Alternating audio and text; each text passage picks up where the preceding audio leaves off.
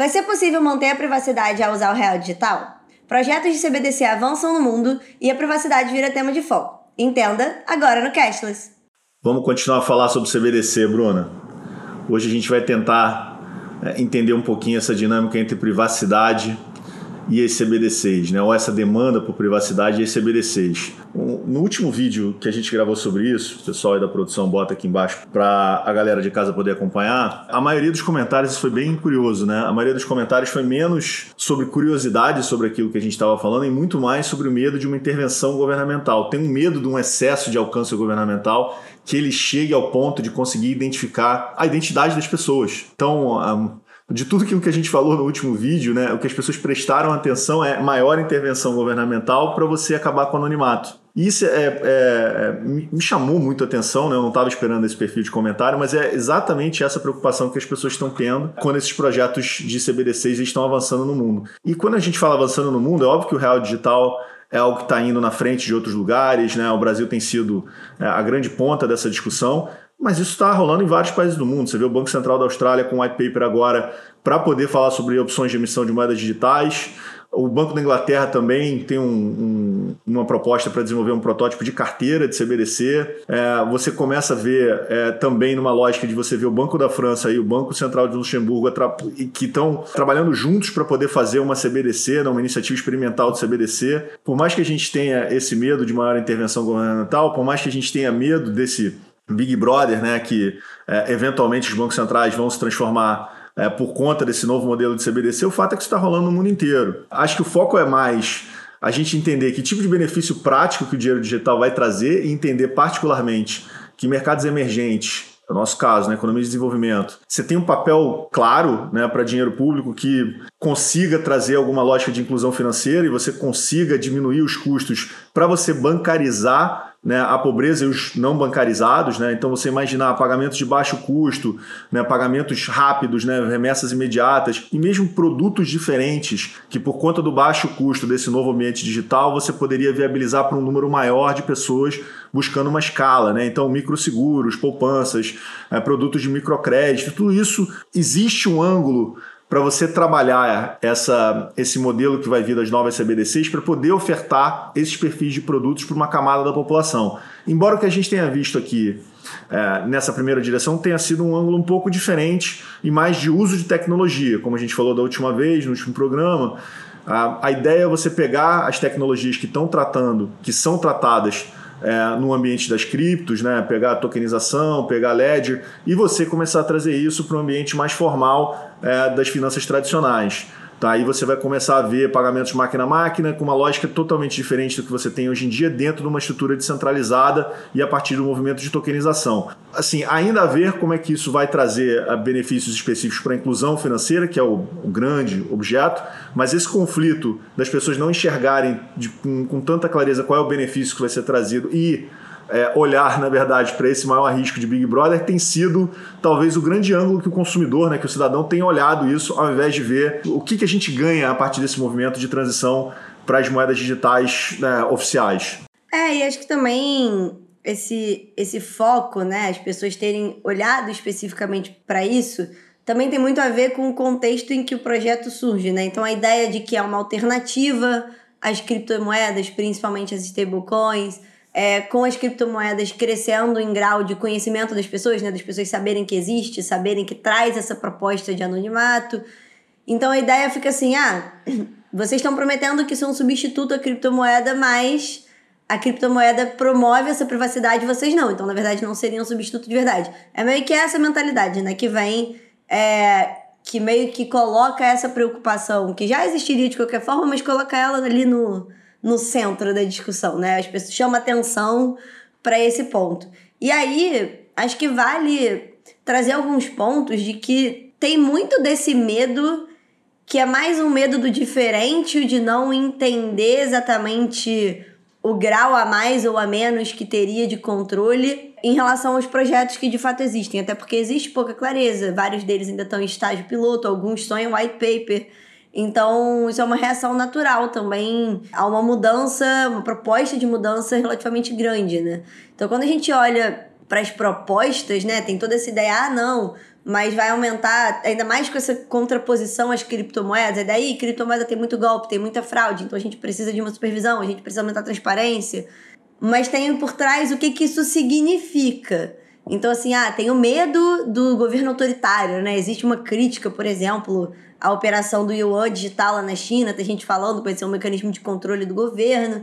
Mas existe o que, que isso significa? O que, que as CBDCs podem trazer de diferente do que já existe? E eu achei legal que tem algumas matérias de jornal, até eventos, que trouxeram especialistas em inovação da USP, é, da CVM, de, em regulação, falando que, na verdade, é, vai ser muito parecido com o que já existe, principalmente quando a gente fala de Brasil, se a gente não importar o, o, o debate internacional, falando do que tem aqui, na verdade, as opções de privacidade no real digital elas não são exatamente binárias. Não é só transparência total e anonimato total.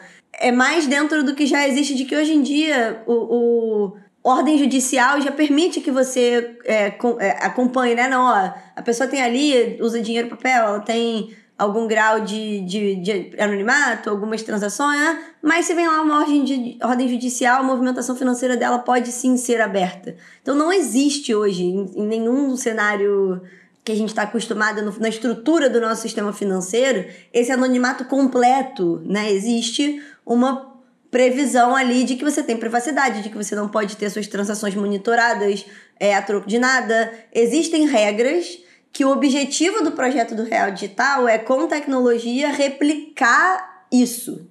Então tem toda uma ideia de que ah, é, como você faz para aplicar LGPD no Real Digital, como você faz para desagregar as informações. Então eles chamam né, o, o, o, líder lá de inovação financeira da Fenasbac, que está envolvido no projeto do, do Real Digital, fala em anonimato controlado, né? Que seria o, o real digital poderia e deveria ser passível de análise, ao mesmo tempo que preservar o padrão de, de sigilo das transações. Então seria assim: as transações seriam confidenciais para todo mundo fora do sistema financeiro. Em caso de necessidade, por determinação de uma correta instância jurídica, esses dados poderiam ser é, revelados para análise de processo, de investigação. E isso não é muito não é, não é diferente do que já acontece. Então, eu acho que a, a, existe um grau aí de informação, de educação financeira, de explicar e trazer clareza para o projeto, que foi uma experiência que o Banco Central teve muito positiva com o Pix e está trabalhando ainda com o Open Finance, mas de mostrar que o grau de envolvimento, o grau de informação que o Banco Central vai ter ali no dia a dia do seu da sua transação individual não vai ser muito diferente do que já existe hoje. Eu acho que quando, a partir do momento que esse, pelo menos o projeto está sendo desenvolvido pensando nisso. Então acho que se isso ficar um pouco mais claro, talvez esses medos diminuam. Mas existe um grau também de. Sempre tem, né? Aquele terrorismo em cima de tecnologia nova. Né? Tem, o... tem sempre os entusiastas que estão excessivamente empolgados, mas também tem ali o grau de, ai meu Deus, vai tudo ser uma sociedade de controle absoluto. E na verdade, pelo que o projeto aponta, vai ficar muito parecido com o que já existe hoje, ali alguma coisa no meio. Agora, o como ainda é uma dúvida. Então, acho que isso não ajuda as pessoas a acreditarem muito nisso, porque ainda é um projeto em desenvolvimento. Não se sabe ainda, ah, não, a tecnologia vai fazer assim. O que existe são testes, né? Estão sendo feitos muitos testes.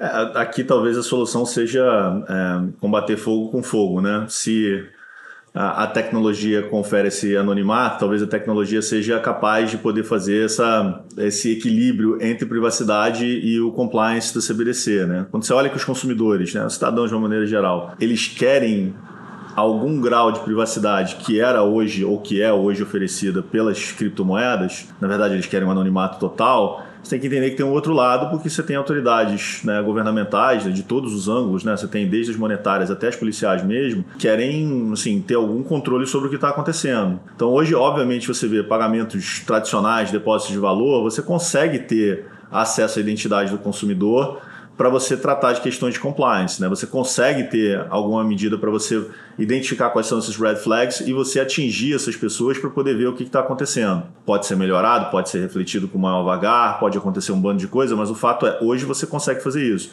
Do lado da CBDC, não, né? Você tem os custos mais baixos, a maior velocidade, a programabilidade e você tem. É, então, talvez uma, uma, tecnologia que estabeleça um modelo de governança para poder fazer exatamente o que acontece hoje no cenário financeiro tradicional possa ser a solução. Né? Um software mesmo para você ter um que seja um equivalente tecnológico para você ter esse terceiro em tese que faz esse papel de identificar, olha, tem um red flag aqui, talvez nesse momento vale a pena você sair do, do modelo de anonimato e a partir daí você tem é, a identidade do, de quem está movimentando aquele determinado dinheiro para uma finalidade específica, né? Fora o agregado, né, da visão monetária que você tem do que está acontecendo. Então, óbvio que você pode ter um modelo de governança que vai estabelecer essas regras e óbvio que esse software pode fazer esse papel, inclusive para ele estar tá fora da relação é, de pagador e pagante, para você identificar isso fora desse ambiente, né? Não necessariamente você tem um anonimato numa relação, mas você não tem um anonimato em outra relação.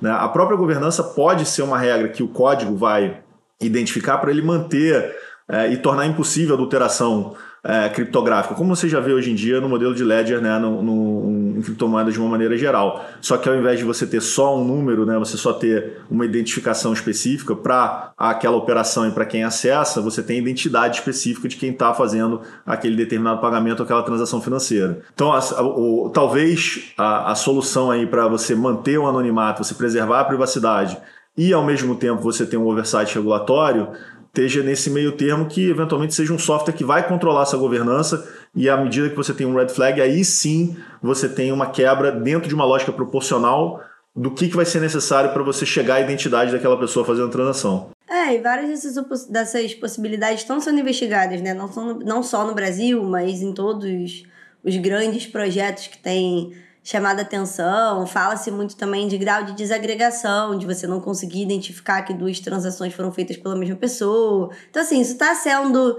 considerado, né? Para as pessoas que estão preocupadas, não é como se o objetivo fosse ter o controle. Não. Algum grau de privacidade mantendo a capacidade de compliance está sendo. é o que está sendo estudado.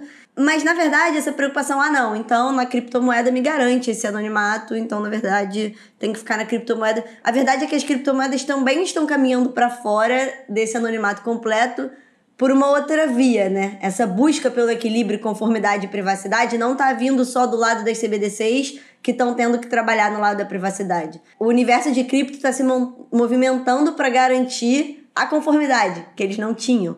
Então, assim, todo o, o movimento, principalmente depois que teve a falência né, da FTX, a, a, o caso da, da Luna, todos que a gente falou aqui, parece o link, o pessoal vai colocar. É, isso tudo acelerou o debate de não, a gente precisa de alguma regulação, a gente precisa de alguma forma controlar esse universo. Então não é como se fosse possível, né, que todo mundo, todo o universo de moedas digitais, sejam elas cripto, sejam elas é, Banco Central estão convergindo para algum equilíbrio de conformidade e privacidade. E a gente vê isso quando tem a discussão de debate de como vai ser regulado é, o universo cripto. Então a gente viu né, é, no World Economic Forum, é, que foi em Davos, muito falado sobre regulação de cripto, sobre uma que o ideal seria uma solução comum, né, abrangente, padronizada. Óbvio que isso é muito difícil, a gente sabe de que chegar nesse ideal de coordenação é muito complicado mas é, você pega o FSB, World Economic Forum, todo mundo, todos esses organismos internacionais pedindo algum grau de coordenação na regulação para poder ter controle sobre é, proteção ao consumidor, é, combate à lavagem de dinheiro, combate ao financiamento de terrorismo. E várias dessas medidas passam por uma redução do grau de anonimato. Então, assim, quem você responsabiliza? Se você não consegue responsabilizar o indivíduo, você responsabiliza a corretora? Todos esses debates estão acontecendo porque tem que ter algum grau de responsabilização. Então, esse anonimato 100% ele não vai ser uma realidade né, no, no futuro. Não é esperado que seja uma realidade em nenhum dos casos no médio prazo. Óbvio que o movimento de regulação de cripto ainda está ele não está nessa convergência toda. A gente falou isso lá atrás, a gente fez um relatório, uma carta lá no nosso site acompanhando a gente concluiu, ó, não existe uma convergência, está cada um apontando para um lado. Recentemente o ONFIF fez um relatório parecido até, é, acompanhando janeiro de 2023, super recente. E continua sem ter uma, uma convergência. Então você vê países que estão, ah não, a gente vai fazer uma lei específica e ela vai promover o setor enquanto controla. Você vê, por exemplo, regiões como Hong Kong estão nessa. Ou Singapura, que sempre esteve nessa. É, é, Mas tem gente que quer proibir, e tem gente que quer só remendar a lei, tem gente que quer criar lei específica. Não existe um consenso sobre o como, mas existe, está se formando um consenso sobre um o quê. Então, essa que é, ó, do jeito que tá, não dá. Então, esse equilíbrio de compliance e privacidade vai acontecer tanto pelo lado de CBDC, que está tentando, né, nos projetos, pro... manter algum grau de privacidade que já existia, tanto no dinheiro papel quanto na cripto, mas o lado de cripto também vai diminuir em algum grau de privacidade para promover algum grau de conformidade. Essa convergência, pelo menos, parece que está caminhando para acontecer. Se vai acontecer ou não, aí vocês vão ter que continuar acompanhando. E aí já sabe, é só se inscrever no canal e ativar o sininho. Lica. Tchau, tchau, gente. Até semana que vem.